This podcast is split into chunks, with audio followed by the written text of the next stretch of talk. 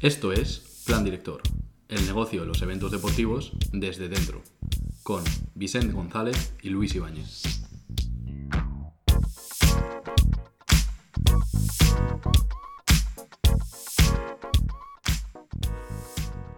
Bienvenidos al décimo y último capítulo de la primera temporada de Plan Director.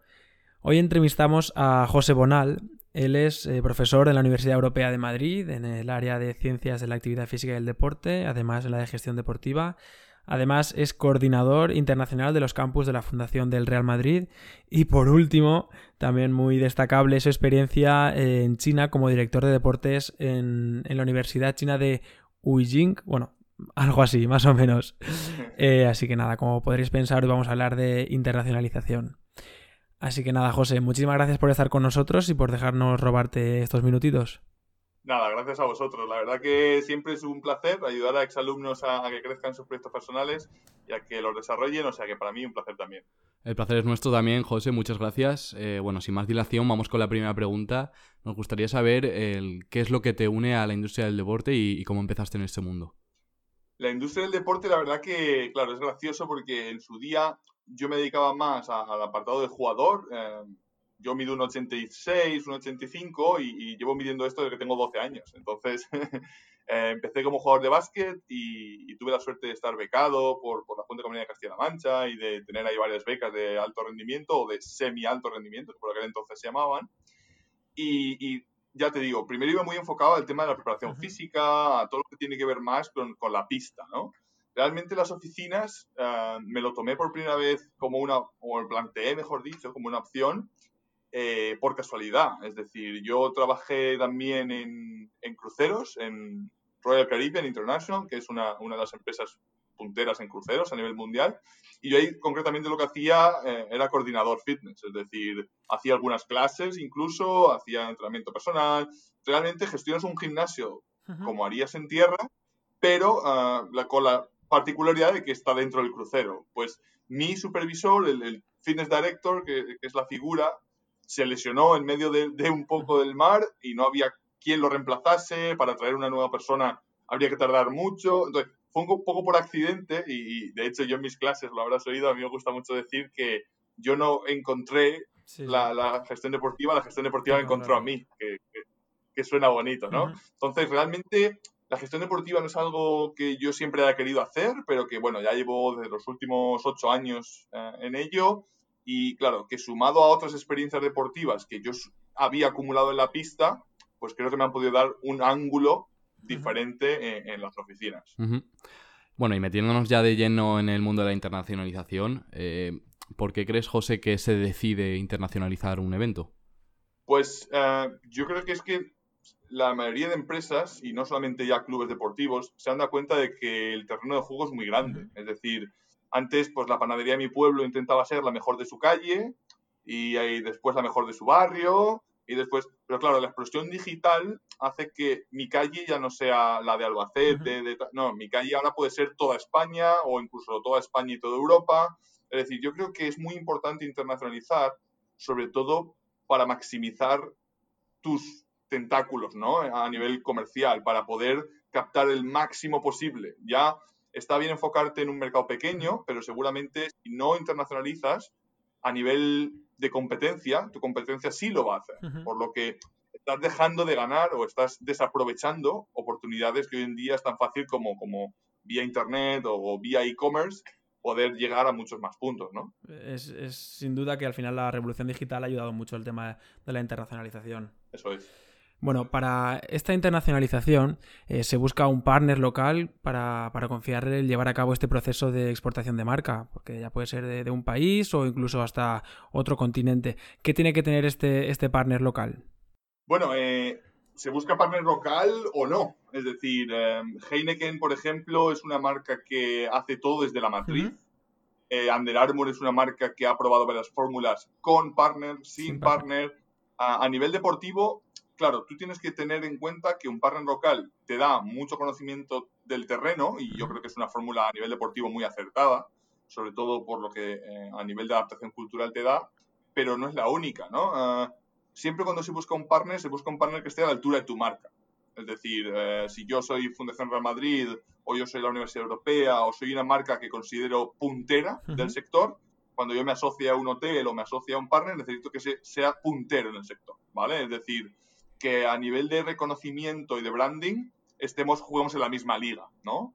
Luego ahí, claro, hay marcas que quieren dar un salto de liga. Pues ahora he leído que Real Madrid, el club, ya no está con CaixaBank, que va a estar con Liberbank. Pues porque quieren dar un salto de calidad, ¿no? O, el ejemplo que más chirría y me preguntan muchas veces los alumnos en clase es el de Kia con Rafa Nadal, ¿no? Y asocian a Rafa Nadal top histórico, ¿por qué no está con un Mercedes, con un BMW, con un Audi? Pues es porque Kia tiene otros valores que quizás sí se alinean bien con lo de Rafa Nadal y quieren dar un salto de calidad, ¿no? Ahí el partner local, su mensaje y sobre todo su respaldo de marca y económico son, son claves.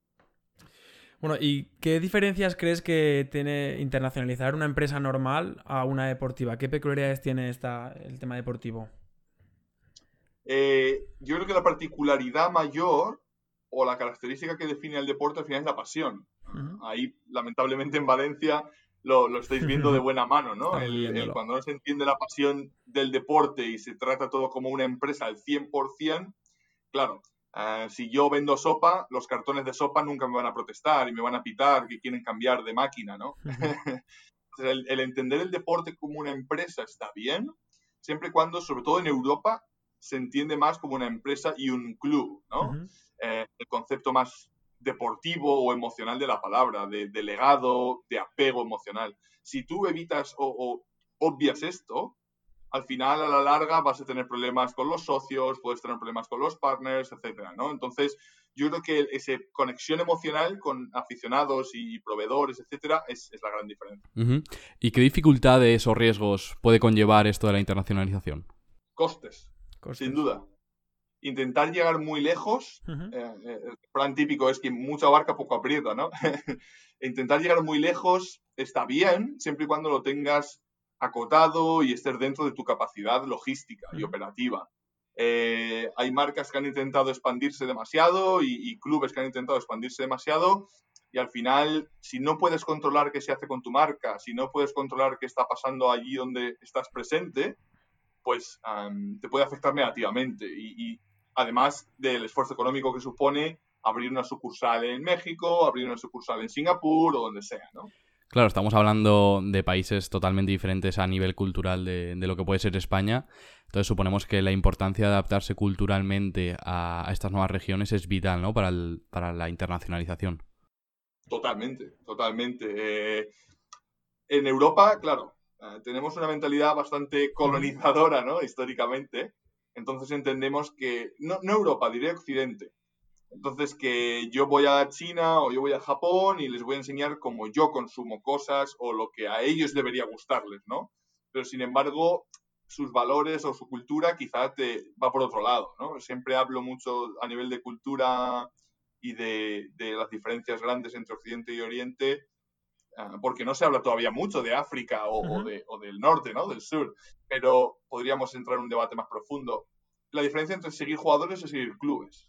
Es decir, para nosotros lo más importante es tu club y aunque mañana Messi se vaya, Cristiano se vaya o, quien sea se vaya, tú normalmente seguirás siendo el mismo club y en Asia no. En, Asia, que es un mercado que conozco bastante de cerca, siguen más jugadores y la figura personal de LeBron James, de, Cristiano, de los grandes ídolos deportivos, ¿no? ¿Por qué? Porque los jugadores en sí son los que simbolizan la gloria de ganar.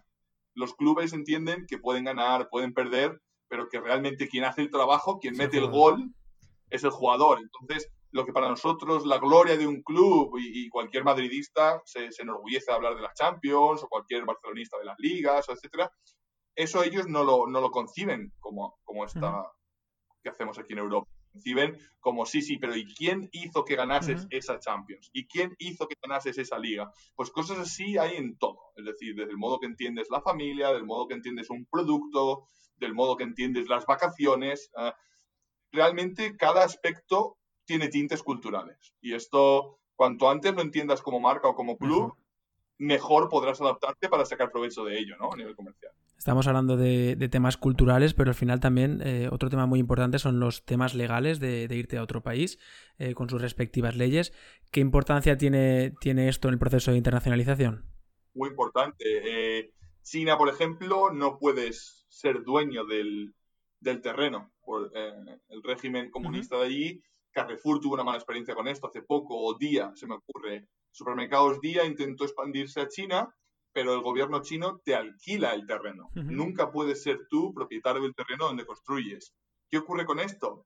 Que en el momento en el que el gobierno chino no esté contento con tu gestión o con tu publicidad o con algo similar, puede decirte, se acabó tu alquiler, lo siento, te tienes que ir. ¿no? Entonces, algo tan duro como esto, o, mira, hablábamos también Singapur. Pues tú en Singapur, para tener una sociedad, no puedes tener una sociedad 100% con capital foráneo necesitas que en todas las empresas haya al menos un 5% del accionariado que sea por ah, dueño o owned por un singapurian, ¿no? Entonces, pues este tipo de legalidades son importantes y al final no hay un abogado que sea experto en todo el mundo, ¿no? Entonces ahí, pues eh, saber consultar ah, o saber contratar consultoría o saber buscar un partner local. Por eso digo que hay empresas que no quieren ellos asociarse a nadie porque no se fían tanto, ¿no? Pero sí quizá contraten a un consultor. Eh, yo he hecho consultoría para una empresa, por ejemplo, en Wuhan hace un par de años y, hay otros consultores muy buenos que conocen las claves o los insights y, ayudan a, esas expansiones, ¿no? Bueno, estábamos hablando antes de la revolución digital.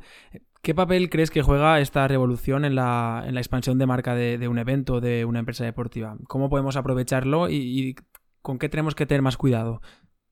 Pues si te digo la verdad, creo que a día de hoy no se sabe la respuesta. Es decir, porque para mí el mayor miedo es, el hacker, el hackeo, ¿no? De mis datos, de mis bases de datos, eh, las scams, ¿no? Eh, cualquier cosa. Y es que los hackers van por delante siempre de la seguridad. Entonces, a nivel técnico, no te sabría decir exactamente cuál es la parte que habría que reforzar para hablaría de la protección de datos, de, cómo se utilizan los datos de tus clientes y, se tienen, porque hoy en día los pagos se hacen más online, números de cuenta y, tarjetas de crédito se utilizan más online. Y claro, al final el, que puedan tener acceso a tu cuenta bancaria o a tu historial de salud o ese tipo de cosas son delicadas, ¿no? Entonces, eh, ahí iría por lo, cuidadoso o, lo frágil del proyecto a nivel digital.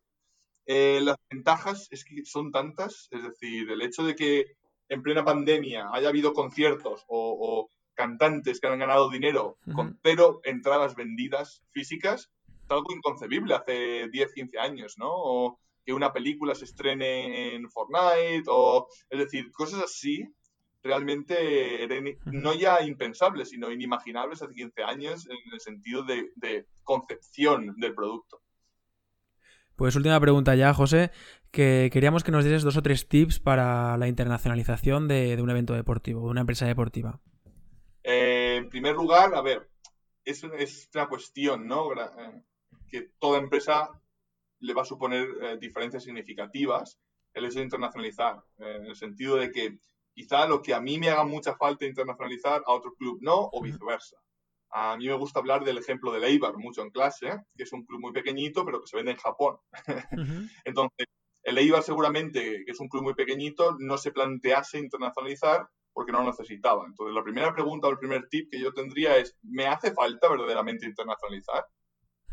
Cuando ya te das cuenta de que juegas una liga de una exposición internacional increíble y que estás dejando pasar muchos trenes, pues quizá la respuesta sea sí pero puede haber clubes pequeños o un club de golf o un club de, que no necesite internacionalizar. Entonces, la primera pregunta realmente es, ¿soy lo suficientemente sólido en mi terreno como para poder permitirme dedicar recursos a internacionalizar? Tampoco hay que volverse loco con eso, ¿vale? Es decir, si yo vendo eh, cuchillos en toda España y soy el mayor cuchillero y me llamo Cuchillerías Arcos de Albacete, pues quizás estoy contento con eso, porque domino un mercado de 16 millones de euros al año, ¿vale? Necesito realmente sí o no. Sé que suena muy cool y suena muy fácil en el, no, tengo 18 sedes, pero cuidado, que a lo mejor las 18 sedes prefiero tenerlas en Palencia, Zamora y Galicia que no en Singapur, eh, Senegal y, Noruega, ¿no? Entonces, si lo necesito o no. La segunda es qué fórmula voy a utilizar. Tener claro y definir claramente qué fórmula de, de internacionalización quiero utilizar y cuál se adapta mejor a mi, a mi operativa diaria, ¿no? Tener el personal para saber ir, no es fácil vivir y trabajar fuera. Entonces, tener el personal para que se adapte a donde vayas, a los problemas y resuelva situaciones difíciles va a ser muy importante. Y el último es, es la pasta, es el dinero tener claro que si voy fuera, no, no sea para ganar dinero, sea para ganar mucho dinero. Porque la cantidad de esfuerzos que vas a necesitar hacer en todo el proceso son muy altos. Y si el, el risk-reward, ¿no? que dicen en inglés, la capacidad de recompensa en función del riesgo no es muy alto, no te metas en jardines. Porque eh, de verdad hay cosas que desde una oficina, y el papel lo sujeta todo, ¿no? Desde una oficina no se ven, pero que de verdad cuando vas a a hacer el proyecto e implementarlo, pues, pues te explota en la cara. Entonces diría, si primero necesito internacionalizar, estoy preparado para ello. Después, como hemos dicho antes, tengo el personal para hacerlo, voy a poder implementar. Y tercero, la recompensa merece la pena. A partir de ahí, si las tres respuestas las tienes claras, pues, pues adelante. Invitaría a todo el mundo a expandir su proyecto, ¿sabes? Pues nos quedamos con una de tus últimas frases, José, que si tienes que internacionalizar, que no sea por dinero, sino por mucho dinero, que es cuando de verdad vale la pena. Y nada, muchísimas gracias por, por tu tiempo eh, que nos has prestado en, este, en estos momentos de, vacaciones. Y, y, nada, nos vemos pronto. Muchas gracias. Nada, un placer. Muchísimas gracias a vosotros también y desearos toda la suerte del mundo. Gracias, José. Hasta luego. Hasta luego.